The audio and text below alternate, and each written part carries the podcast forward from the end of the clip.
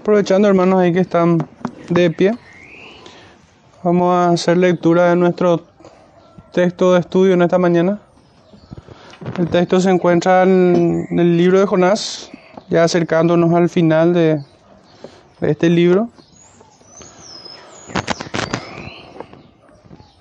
Jonás capítulo 4 versículos 5 al 9.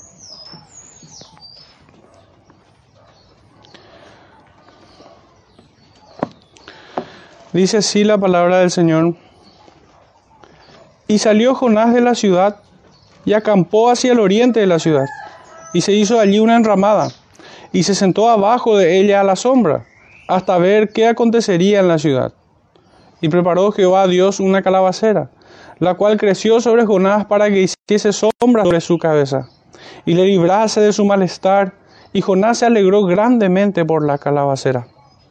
Pero al venir el alba del siguiente día, Dios preparó un gusano, el cual hirió la calabacera y se secó.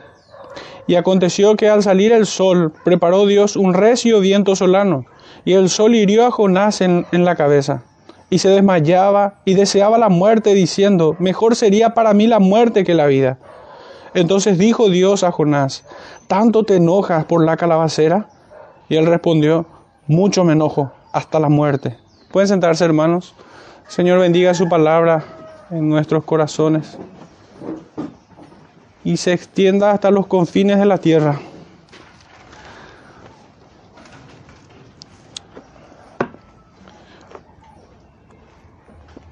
Este libro del profeta Jonás sigue siendo un libro de mucha sorpresa, al tal punto que es hasta desconcertante en algunos aspectos, en algunos puntos de su narrativa. Adelante. Pues en principio vemos que, que el profeta se enoja por la directiva que tuvo de parte del Señor y luego es reprendido, se arrepiente, se goza en la benevolencia y misericordia del Dios Todopoderoso. Y así se levanta y caminando en obediencia cumple con la comisión que le fue dada de ir a predicar a Nínive. Pero en este capítulo 4 vemos una reacción absolutamente desconcertante porque bien pudiéramos nosotros pensar de que cualquier creyente que hubiera cumplido tan satisfactoriamente, que haya sido tan bendecido su obra, porque es el Señor, la Trinidad Santa, quien bendice la obra, quien llena de gracia al profeta y aplica en fe la palabra que es predicada, es la obra de Dios. Y el profeta parte de su instrumentalidad.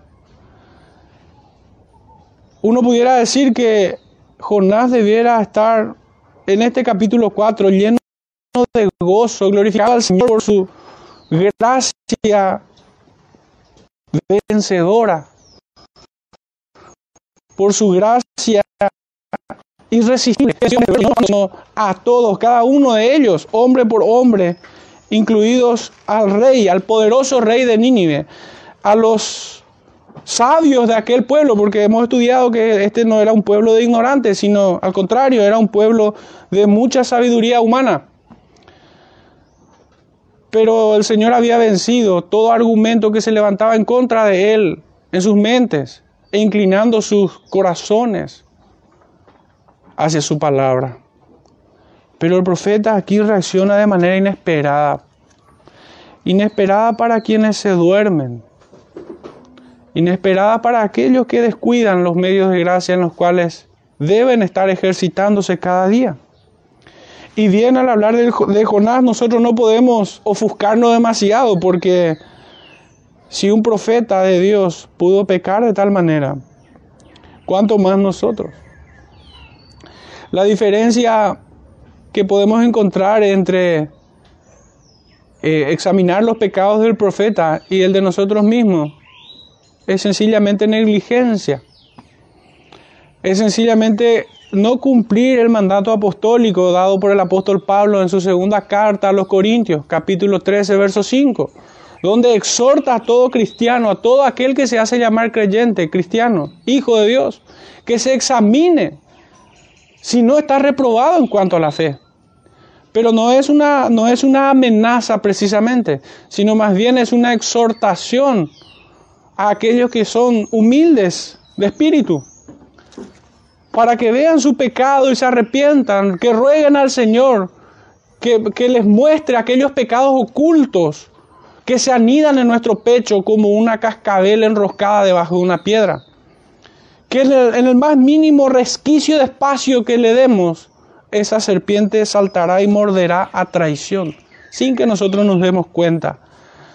De esa manera el pecado asalta la mente y los corazones de los creyentes, de los hijos de Dios.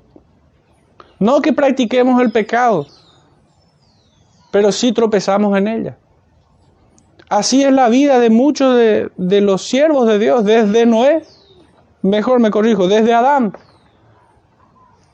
pasando por Noé, Abraham, David, Moisés, Pedro. Todos ellos habían pecado y las escrituras nos muestran, el Espíritu Santo permite que nosotros veamos esos pecados. No para justificar los nuestros, como habíamos dicho ya en mi pasado. No para decir que si ellos pecaron, nosotros tenemos licencia para pecar. No, de ninguna manera. Han sido escritas para nuestra enseñanza.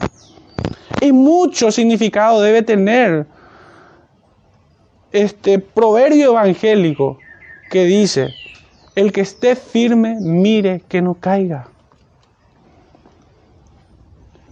Pues ciertamente hoy puede ser que nos encuentre observando el pecado de Jonás, pero a la noche estemos mirando nuestra propia maldad. Si es que el Señor aplica en fe, poniendo gracia a nosotros su palabra, porque ciertamente hemos de encontrar pecado en nosotros. Esta es una certeza también que vemos en Primera de Juan, que aquel que dice que no tiene pecado le hace al mentiroso. Hay en nosotros pecados, sin duda alguna, y debemos ser meticulosos en observar esos pecados que se anidan en nosotros, que toman ocasión por el remanente de pecado y por nuestra propia concupiscencia por el cual somos seducidos y atraídos. Hasta el último me he tardado en encontrarle un, un título a este sermón, pero creo que no hay otro más apropiado que Jonás en las sendas por las cuales fueron, fue llevado Job.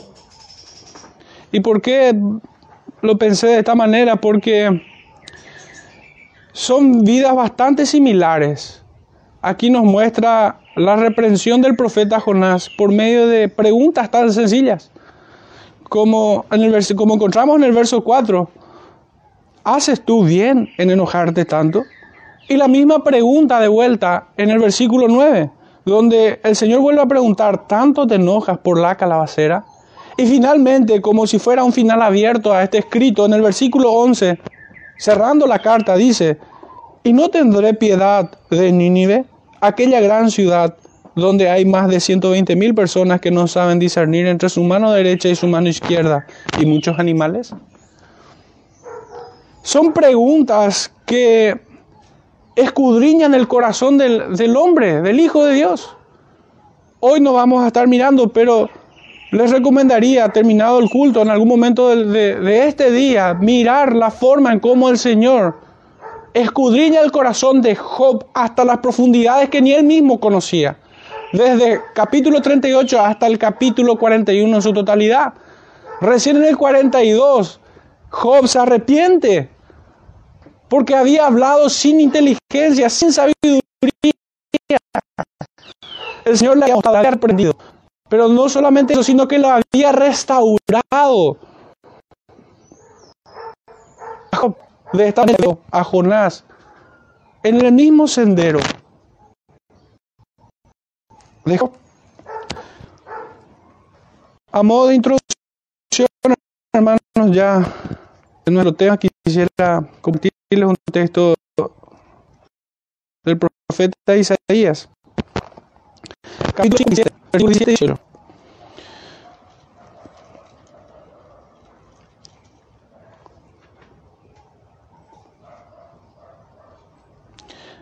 Por la iniquidad de su codicia me enojé y le herí. Escondí mi rostro y me indigné. Y él siguió rebelde por el camino de su corazón. He visto sus caminos, pero le sanaré y le pastorearé y le daré consuelo a él y a sus enlutados. Produciré frutos de labios, paz, paz al que está lejos y al, que, y al cercano, dijo Jehová, y yo lo sanaré. Creo que es la mejor tesis que podemos proponer en esta mañana acerca de este trecho que hemos estado estudiando en el capítulo 4. Jonás de vuelta aflora aquel pecado del capítulo 1, donde en una rebeldía silenciosa él se había apartado de la voluntad de Dios, que había sido enviado a Nínive. Él fue a Tarsis. Allí no verbalizó su rebeldía, pero sin embargo sus hechos gritaban su rebeldía. Él fue reprendido y restaurado. Vemos en el capítulo 2 su arrepentimiento y la forma como magnifica la gloria de Dios en su redención. Pero en este capítulo 4 de vuelta vuelve a aflorar, solamente que en este punto él verbaliza su rebeldía. Y así como en el capítulo 1 busca apartarse del Señor. Y salió Jonás a la ciudad y acampó hacia el oriente de la ciudad y se hizo allí una enramada y se sentó debajo de ella a la sombra hasta ver qué acontecería en la ciudad. La pregunta para Jonás aquí, si él hubiera tenido un compañero al lado, debiera haber sido de, ¿quién te mandó que salgas de niño? ¿Por qué el profeta se mueve sin haber recibido la orden expresa del Señor? ¿Cuándo es que el Señor le dijo que su tarea había concluido? Él no tenía licencia para levantarse y salir de la ciudad. Fue su rebeldía una vez más que afloró en su corazón la que hizo que salga de la ciudad y acampara hacia el oriente de la ciudad. Es tan antinatural esto porque imagínense que, que ustedes vayan, uno de ustedes vayan a un lugar a predicar y el Señor bendiga esa obra y toda una familia, por hacerlo en un ejemplo más reducido, se convierta al Señor. ¿Ustedes creen que esa familia no va a querer recibirle en su casa? ¿Ustedes creen que no serían bienvenidos en ese lugar? Tendrían muchas razones incluso para quedarse allí. Tendrían motivos para permanecer en ese lugar y no alejarse. Sin embargo, lo que hace el profeta es totalmente antinatural. Yo creo que muchas familias allí en Nínive hubieran querido albergar al profeta, instrumento por el cual fueron salvos. Y particularmente viene a mi corazón una persona que me predicó. Y literalmente el Señor, por medio de él, como instrumento de salvación en sus manos, me trajo de las tinieblas a su luz admirable. Esta persona tiene un lugar especial en mi corazón. Y jamás hubiera querido que ya partiera, si bien para él mejor es estar con Cristo sin duda alguna.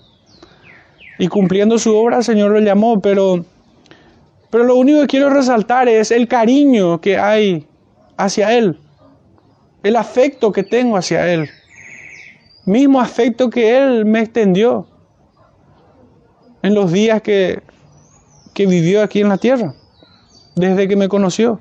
Por eso es que me resulta absolutamente antinatural la reacción del profeta Jonás. Creo que él está ciego en este punto por su rebeldía, por su pecado.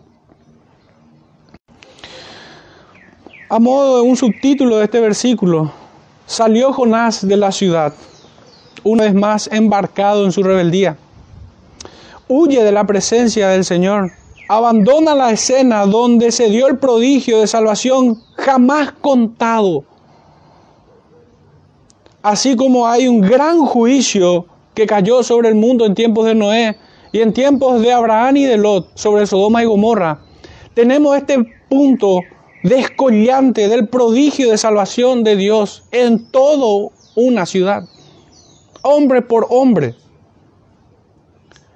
En Pentecostés vemos que muchos creyeron, miles, pero aquí sin número, porque si bien tenemos un dato de 120 mil personas, esto es un número que más bien representa a los varones, que eran contados como cabezas de familia. No, aquí no está incluido mujeres, niños, es un número simbólico que representa a, a una ciudad. Entonces no, no se reduce a 120 mil personas, nada más. Y aunque muchos se inclinaran a pensar que 120 mil es número exacto, y aún así no hay un número parecido en las escrituras donde se hayan salvado en masa, donde al Señor le haya placido por el puro afecto de su voluntad redimir en ese día a 120 mil personas. El profeta había huido de esto, ¿cómo puede ser? Había abandonado el escenario del prodigio de salvación jamás contado, donde la gracia invencible y gloriosa de Dios se había manifestado con poder. Él, sin embargo, salió de la ciudad y se refugió en un escondite temporal fruto de su pasión desordenada, que brotó con el impulso de su rebeldía silenciosa, que aún se enroscaba en algún recoveco de su corazón. Viendo esta imagen me pregunto, ¿cómo podemos llegar a ser tan inmaduros y necios para dejarnos traicionar por un pecado tan tonto como este? Y ya lo traigo en primera persona, hermanos, y lo hago extensivo al corazón de cada uno de ustedes. Porque todos aquí hemos experimentado la salvación. Hemos estado delante de esta gracia redentora, invencible, irresistible y gloriosa de Jesucristo. Y muchas veces nos hemos apesadumbrado en extremos por tonterías, perdiendo de vista que la gracia de Dios debe bastarnos. Podemos pensar en aquel Lázaro un hombre miserable a los ojos del, del hombre, pero sin embargo rico en tesoros celestiales, que padeció sin quejarse, esperando la, su redención completa en Cristo, allí en la resurrección, en el seno de Abraham.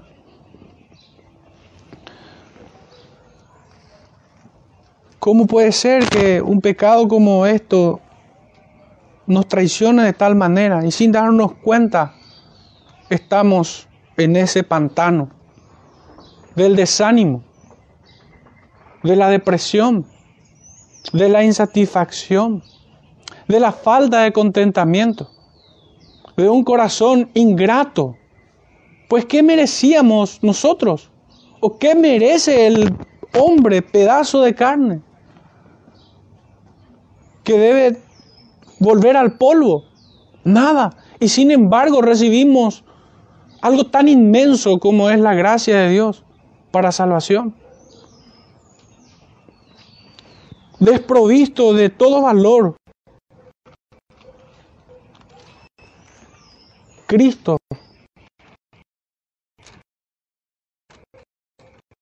La perla de gran precio.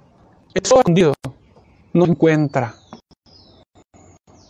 Realmente es, es un pecado tonto, pero sin embargo letal al día de hoy. Es y corazón hacia el profeta y su pecado.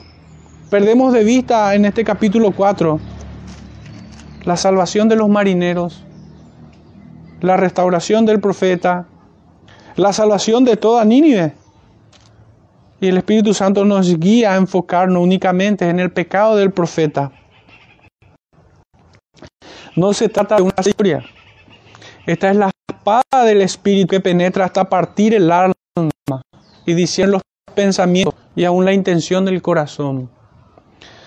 pues esto para nuestra enseñanza fue escrito.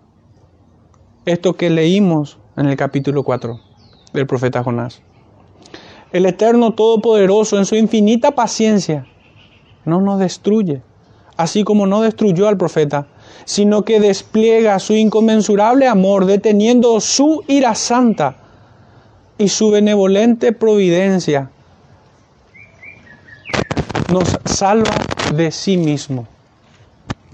Es en su benevolente providencia que Dios nos salva de Él, de su ira porque justo hubiera sido que fuésemos destruidos.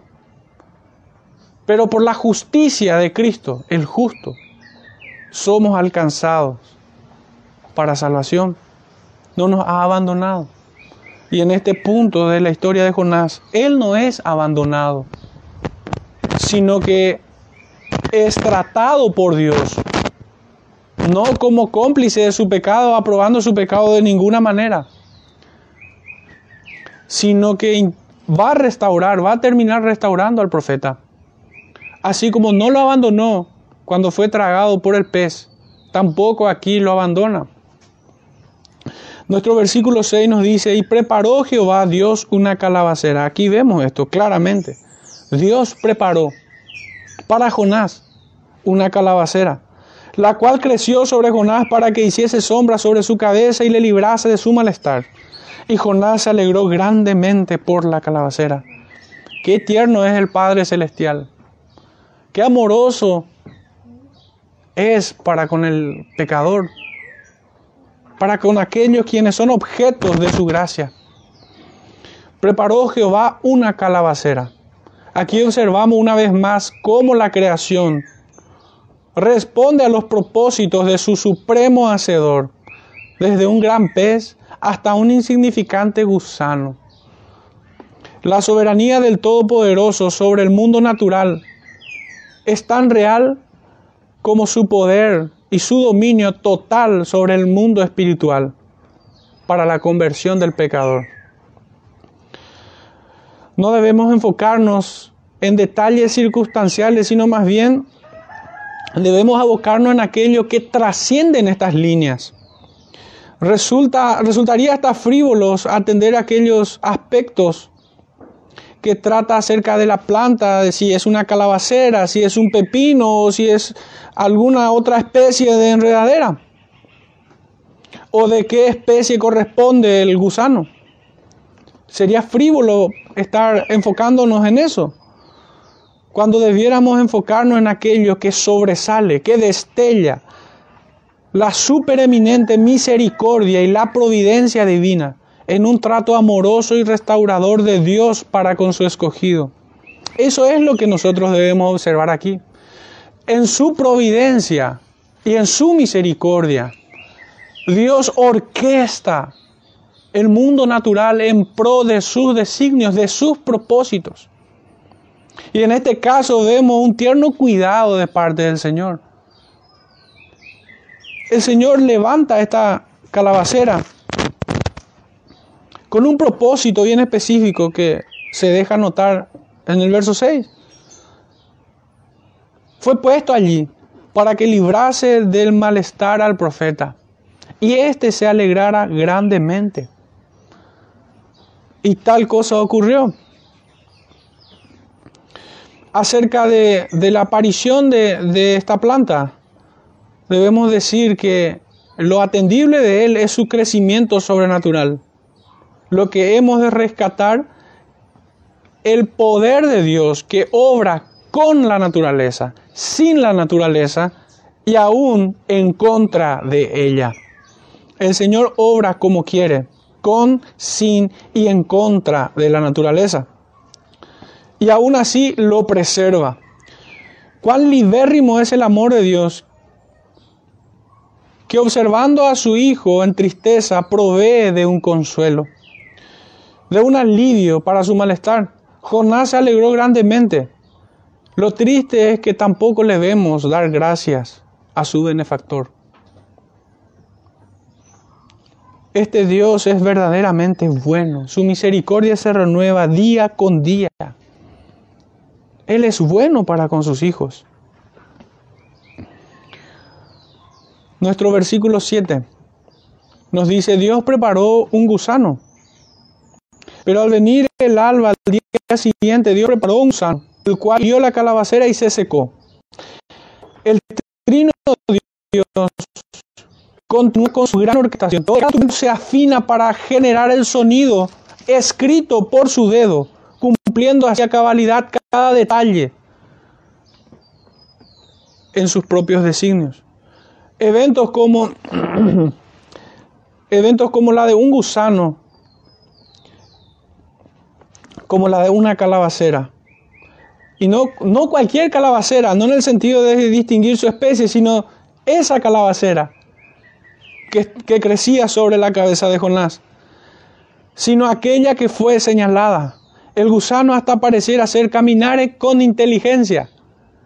Fue puesto allí con un propósito y él lo cumplió.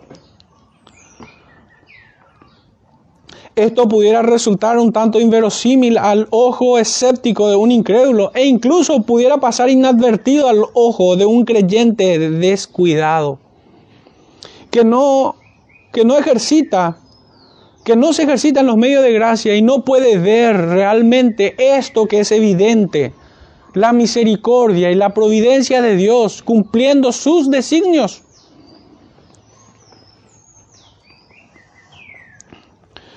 Pues este gusano obedeció así como aquellos cuervos que alimentaron al profeta, como aquel burro que exhortó al profeta. Y no terminaría la lista si es que comenzara a, detallar acerca de las plagas de Egipto, las langostas en tiempos de Joel y aún las codornices en el desierto. Todo el mundo natural responde al Señor, a su Creador sería incontable los milistas.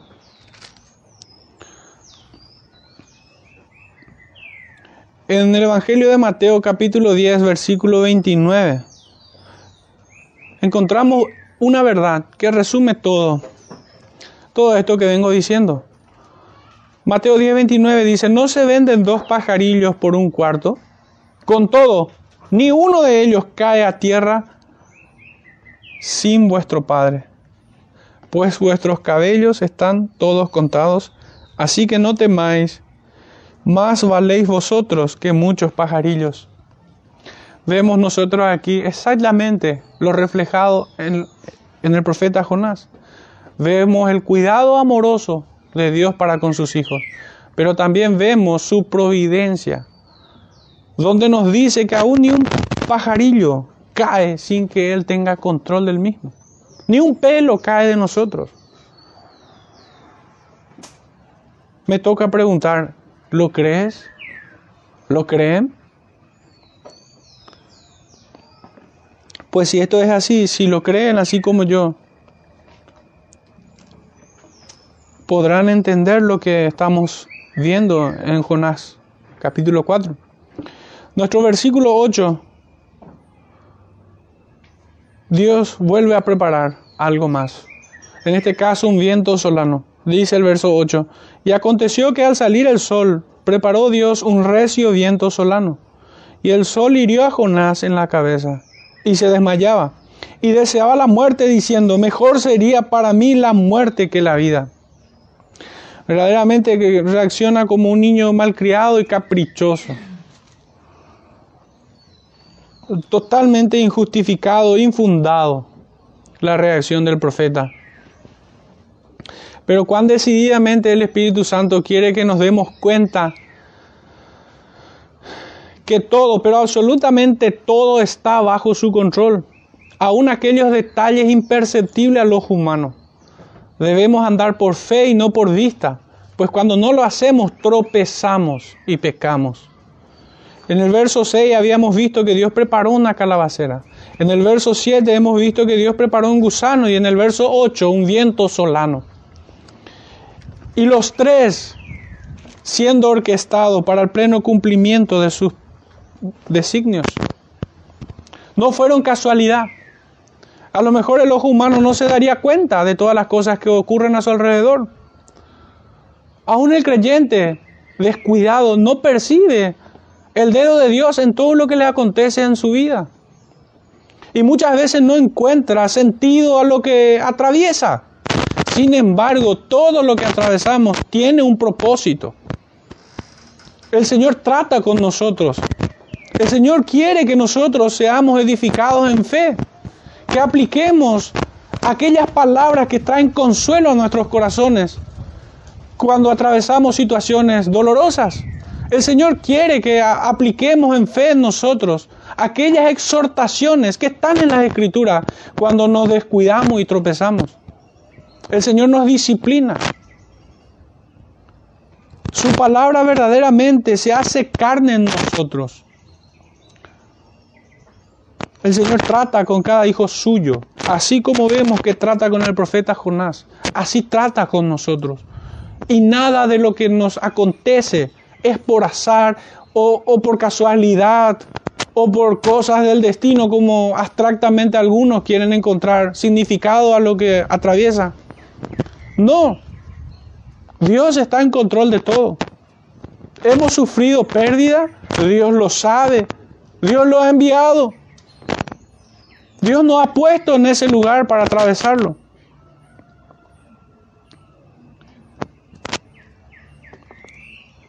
Pasamos situaciones incómodas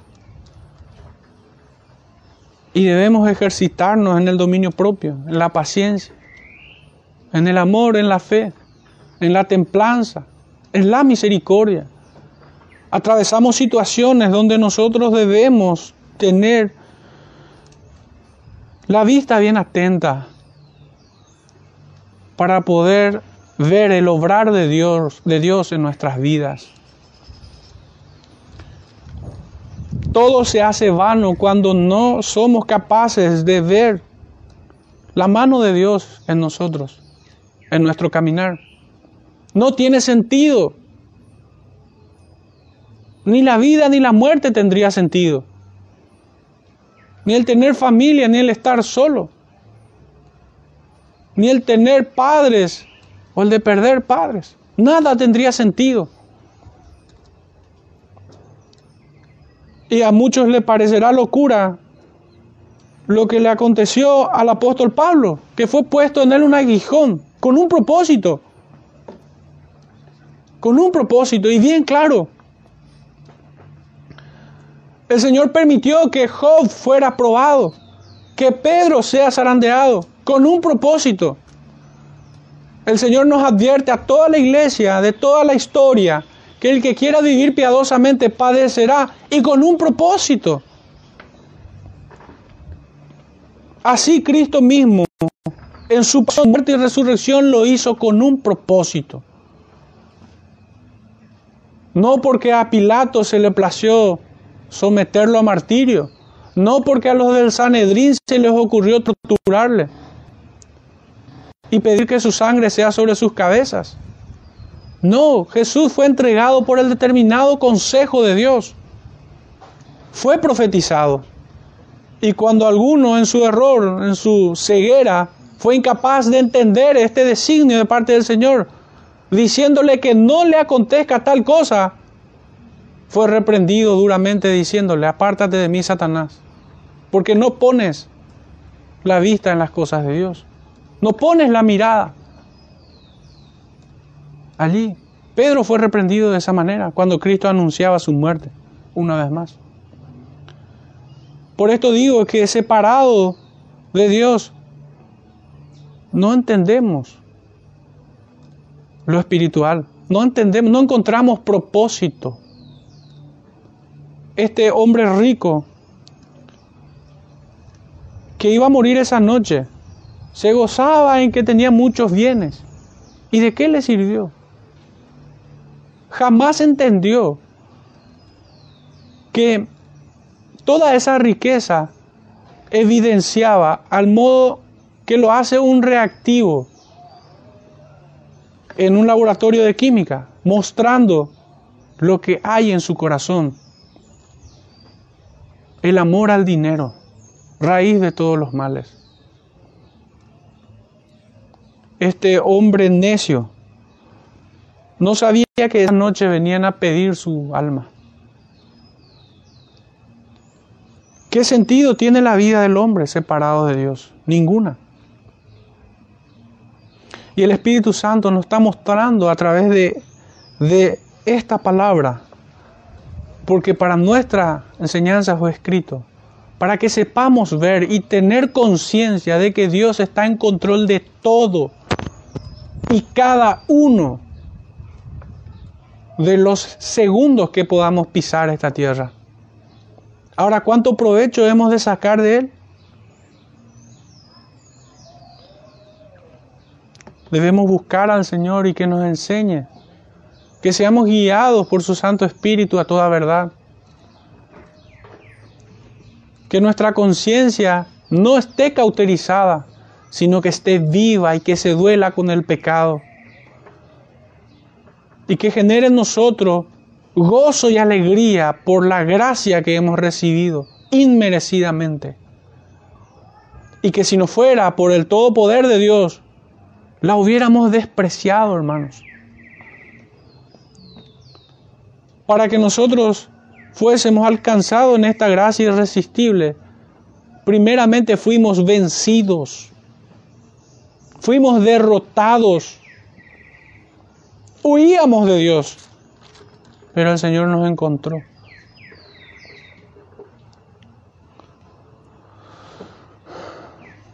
Sus gracias nos enredó con lazos de amor, trayéndonos a su presencia.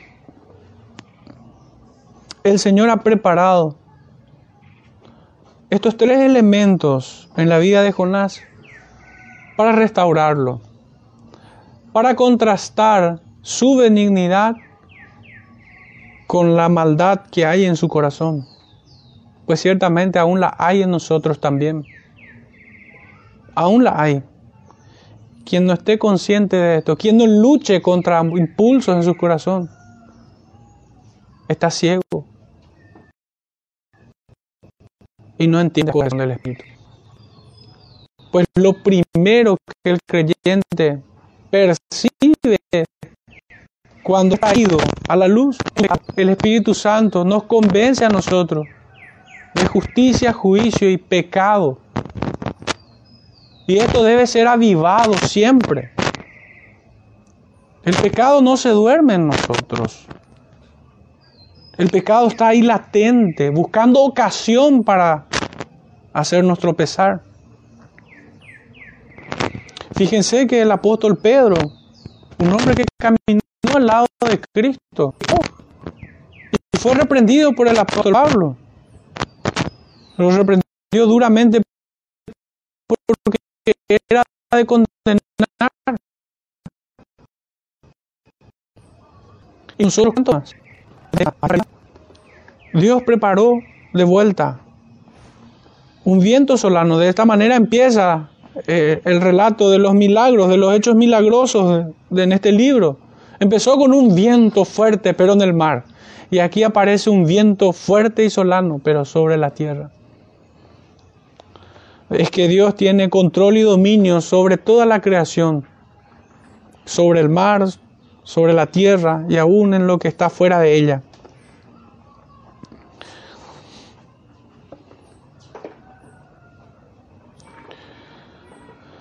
Dios despliega entonces proezas y maravillas hechas. Cada una de ellas embellece y magnifica la gloria de Dios en la redención del pecador. Cada porción de este breve relato exhala y en ella respiramos la gracia redentora, recordándonos que aún hoy es el día de salvación. La invitación en esta mañana, el llamado que Dios hace, es acercarnos con un corazón sincero en plena certidumbre de fe, purificados los corazones de mala conciencia y lavados los cuerpos con agua pura que brota del manantial inagotable de su palabra. Nosotros conocemos de su gracia por medio de su palabra escrita. En primera de Pedro y en Santiago 1 nos dice la escritura que nosotros hemos renacido por la palabra. El Señor nos dice en Juan 17:3 que somos santificados en la palabra. También nosotros conocemos de que es su palabra la que permanece para siempre. Es por medio de ella que nosotros somos edificados y somos preservados y en ella subsisten. Por ella fueron creadas todas las cosas. Lo que nosotros podemos decir acerca de la creación que Dios dijo y existió.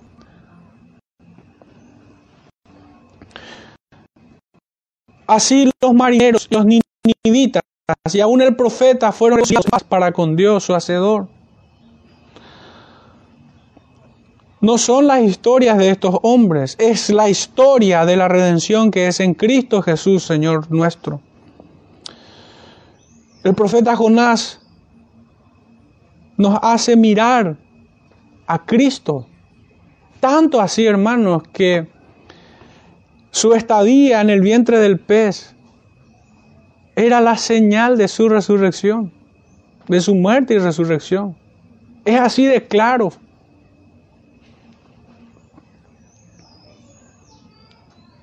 Esta gran historia de salvación en Cristo Jesús, Señor nuestro, está entretejida con milagros en el mundo natural que cuentan la gloria de Dios, tal como dice el salmista, capítulo 19, verso 1. Comenzando y terminando con un gran viento en el mar y en la tierra, pues sopla de donde quiere. Y aunque oyeron sus sonidos, el profeta y los marineros, no supieron de dónde venía ni a dónde va. Parafraseando un poco la obra del Espíritu Santo, dicha por nuestro Salvador a Nicodemo que el nuevo nacimiento es así, que no sabemos de dónde viene ni a dónde va, si bien lo percibimos.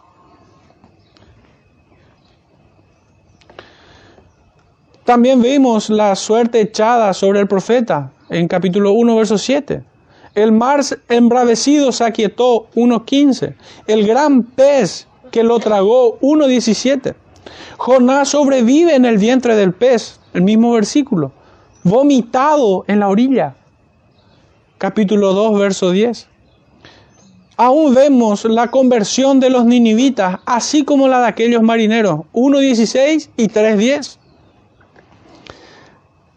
También vimos la, la restauración del profeta, todo el capítulo 2. La aparición de la calabacera, 4.6. El gusano, 4.7. Y finalmente el viento volvió a soplar. Y el profeta volvió a oír, aunque no sabía de dónde venía y a dónde va.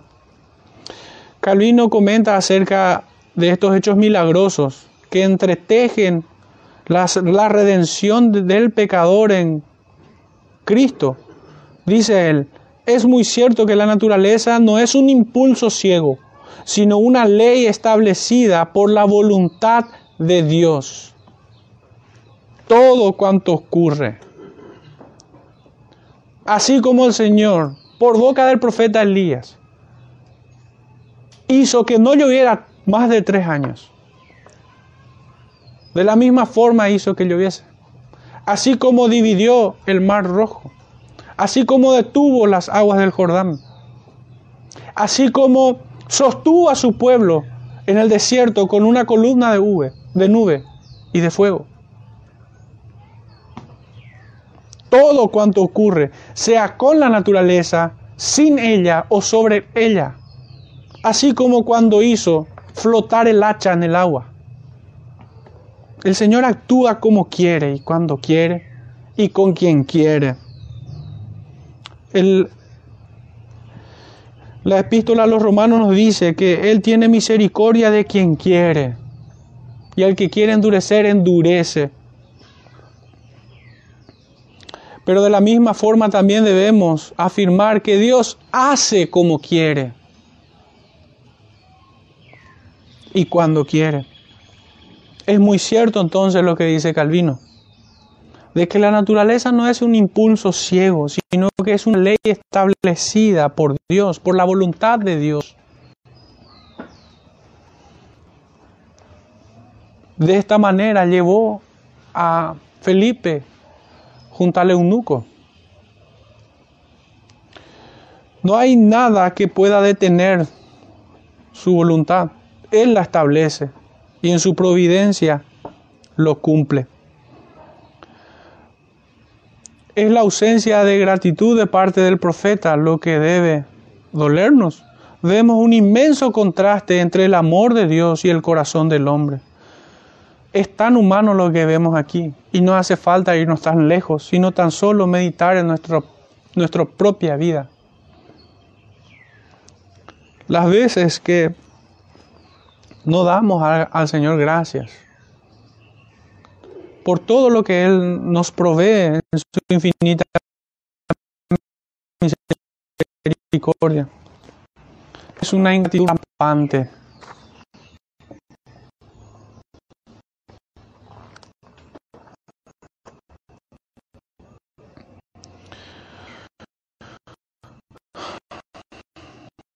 Pero si es más humano aún buscar culpable en otros, eh, de esta manera.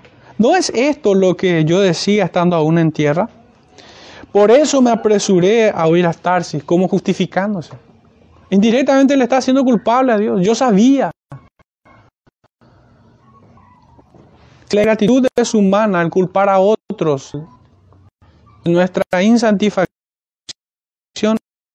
es más humano aún. Los niños creen merecer muchas cosas. Y no es así. Aún el creyente ya adulto cree que merece algunas cosas. Y no es así.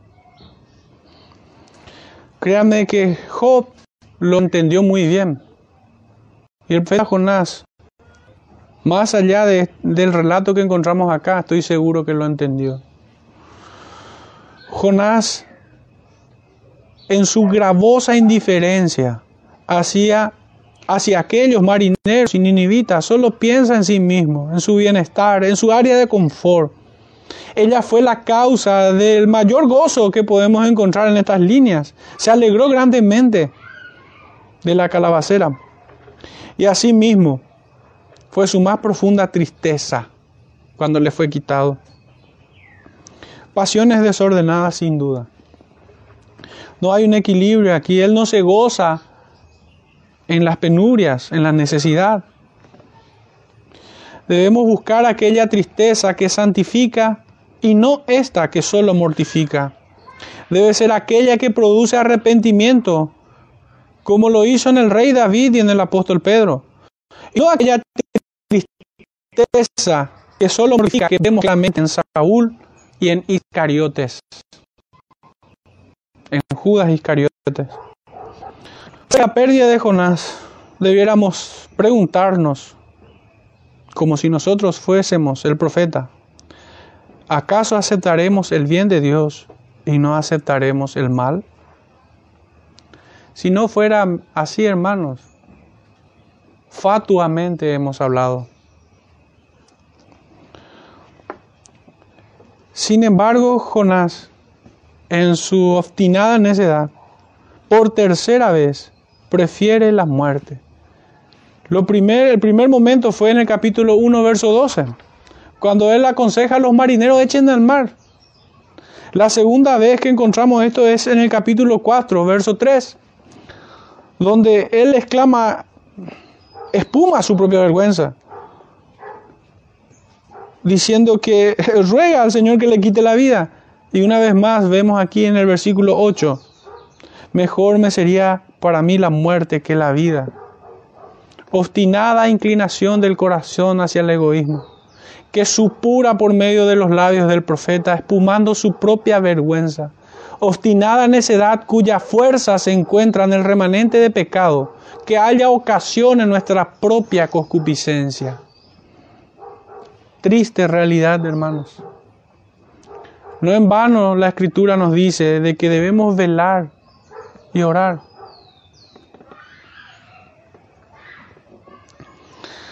Versículo 9, y ya yendo hacia el final de este estudio, dice así el verso, entonces dijo Dios a Jonás, ¿tanto te enojas por la calabacera?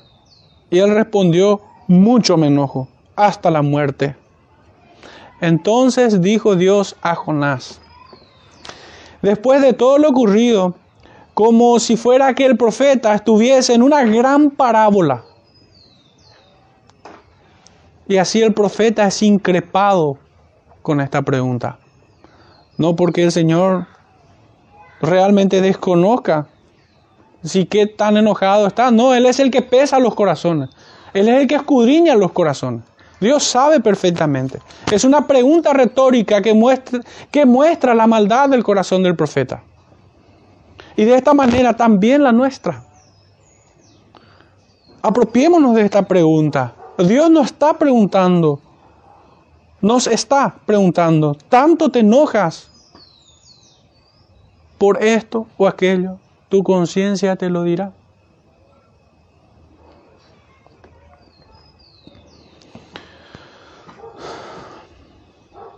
Después de haber conocido los detalles de esta gran historia, podemos afirmar que tal pregunta entonces no busca una mera interrogación, sino más bien su intención es la de exhortar nuestras conciencias. Y debemos ver cómo afloran las pasiones con tanta facilidad. De la felicidad al deseo de muerte. Cuán frágiles somos, hermanos. Cuán frágiles somos.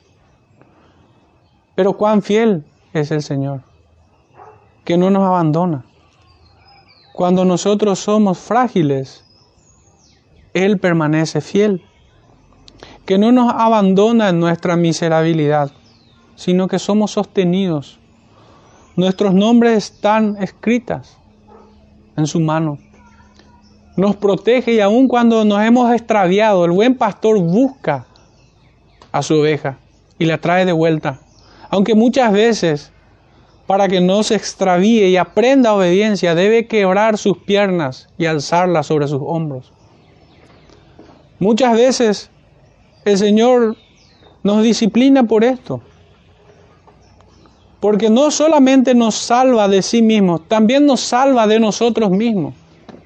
Porque nosotros en nuestra necedad muchas veces somos nuestros peores verdugos, que buscamos el mal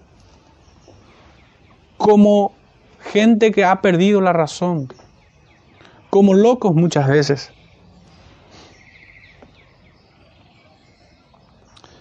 El enojo del hombre no proviene de algo bueno, sino más bien de su mezquindad, de su egoísmo, de pensamientos injustos que se oponen a la perfecta voluntad de Dios y siempre serán pecado. Nunca va a ser algo bueno.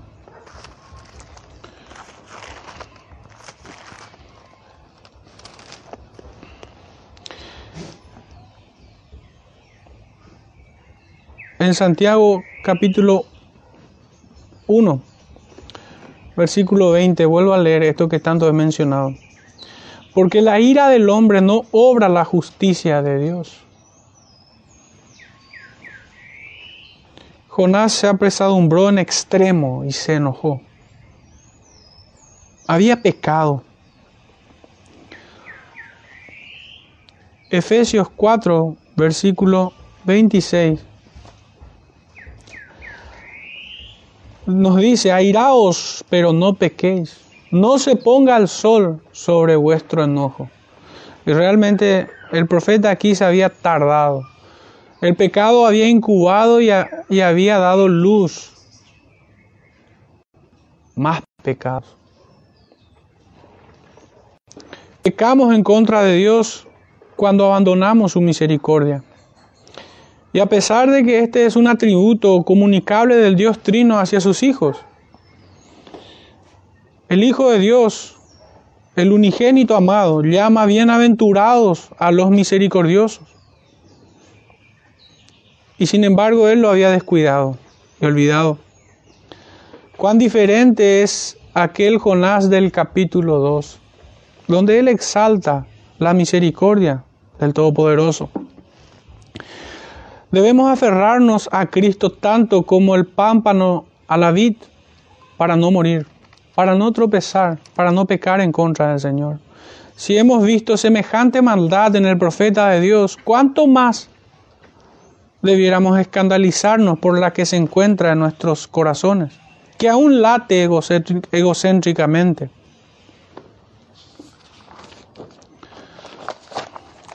Todo aquello que nos desvíe hacia el pecado, incluso el más mínimo descontento, debemos desecharlo rápidamente. Y esto solamente, hermanos, es factible cuando observamos su gracia superabundante en nosotros. No hay otra forma en que nosotros podamos pelear este pecado de la insatisfacción. La insatisfacción solamente puede ser vencida cuando ponemos la mirada en Cristo, el sumo bien. No hay otra forma de vencerlo. Quienes no miren al supremo galardón, que es en Cristo Jesús, fácilmente caerán en estos pecados de insatisfacción y engañados por su corazón creerán que sus reclamos son justos, como lo hace el profeta. El apóstol Pablo en 2 Corintios 12, 9 nos dice, y me ha dicho, el Señor le ha dicho a Pablo, bástate mi gracia, porque mi poder se perfecciona en la debilidad. Por tanto, de buena gana me gloriaré más bien en mis debilidades, para que repose sobre mí el poder de Cristo. Por lo cual, por amor a Cristo, me gozo en las debilidades, en afrentas, en necesidades, en persecuciones, en angustias, porque cuando soy débil, entonces soy fuerte. El apóstol había padecido de los de su nación, de los de afuera, de los de adentro, de todos lados había padecido. Y con todo y eso, él aprendió la lección de bástate mi gracia, porque entendió el propósito de Dios en sus debilidades. Dios lo perfeccionó por medio de las pruebas, así como el oro se purifica en el fuego. De esa manera es probada la fe de los creyentes. En el capítulo 13, como aplicación de esta gran enseñanza del apóstol, verso 5 dice, examinaos a vosotros mismos si estáis en la fe, probaos a vosotros mismos ¿O no os conocéis a vosotros mismos que Jesucristo está en vosotros a menos que estéis reprobados? Pero esto no es para desánimo, es para la autoexaminación. Pues el versículo 6 dice, más espero que conoceréis que nosotros no estamos reprobados. O como está escrito en Hebreos 10, 39, de que nosotros no somos los que retroceden, sino de los que tienen coraje para preservación, tiene el Espíritu de Cristo para vencer a la tentación y las pruebas, para salir airosos en Él, no por la capacidad de nosotros.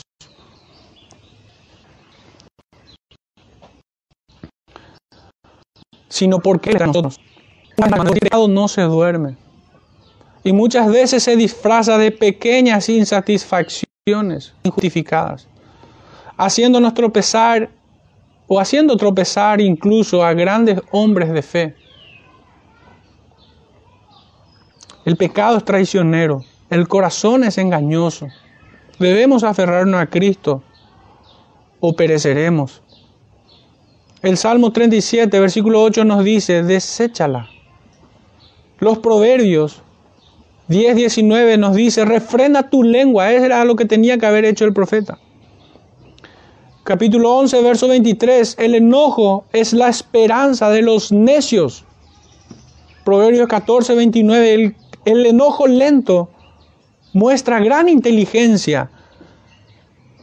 Sin embargo, el impaciente es necio. Proverbios 16, 32 nos dice que es mejor dominarse a sí mismo. 17, 29, el que cuida sus palabras es sabio. Eclesiastés 7.9 nos dice que el enojo encuentra lugar en el pecho de los necios. Eclesiastés 11.10 nos habla de que el enojo es vanidad. Y nosotros sabemos que esto se traduce como idolatría.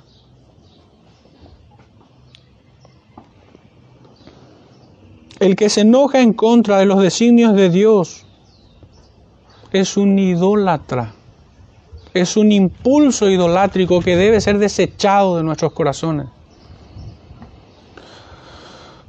Ellos nos hacen culpables de pecado. Mateo 5, 22 al 24. Y una infinidad, hermanos, de consejos en contra de esto.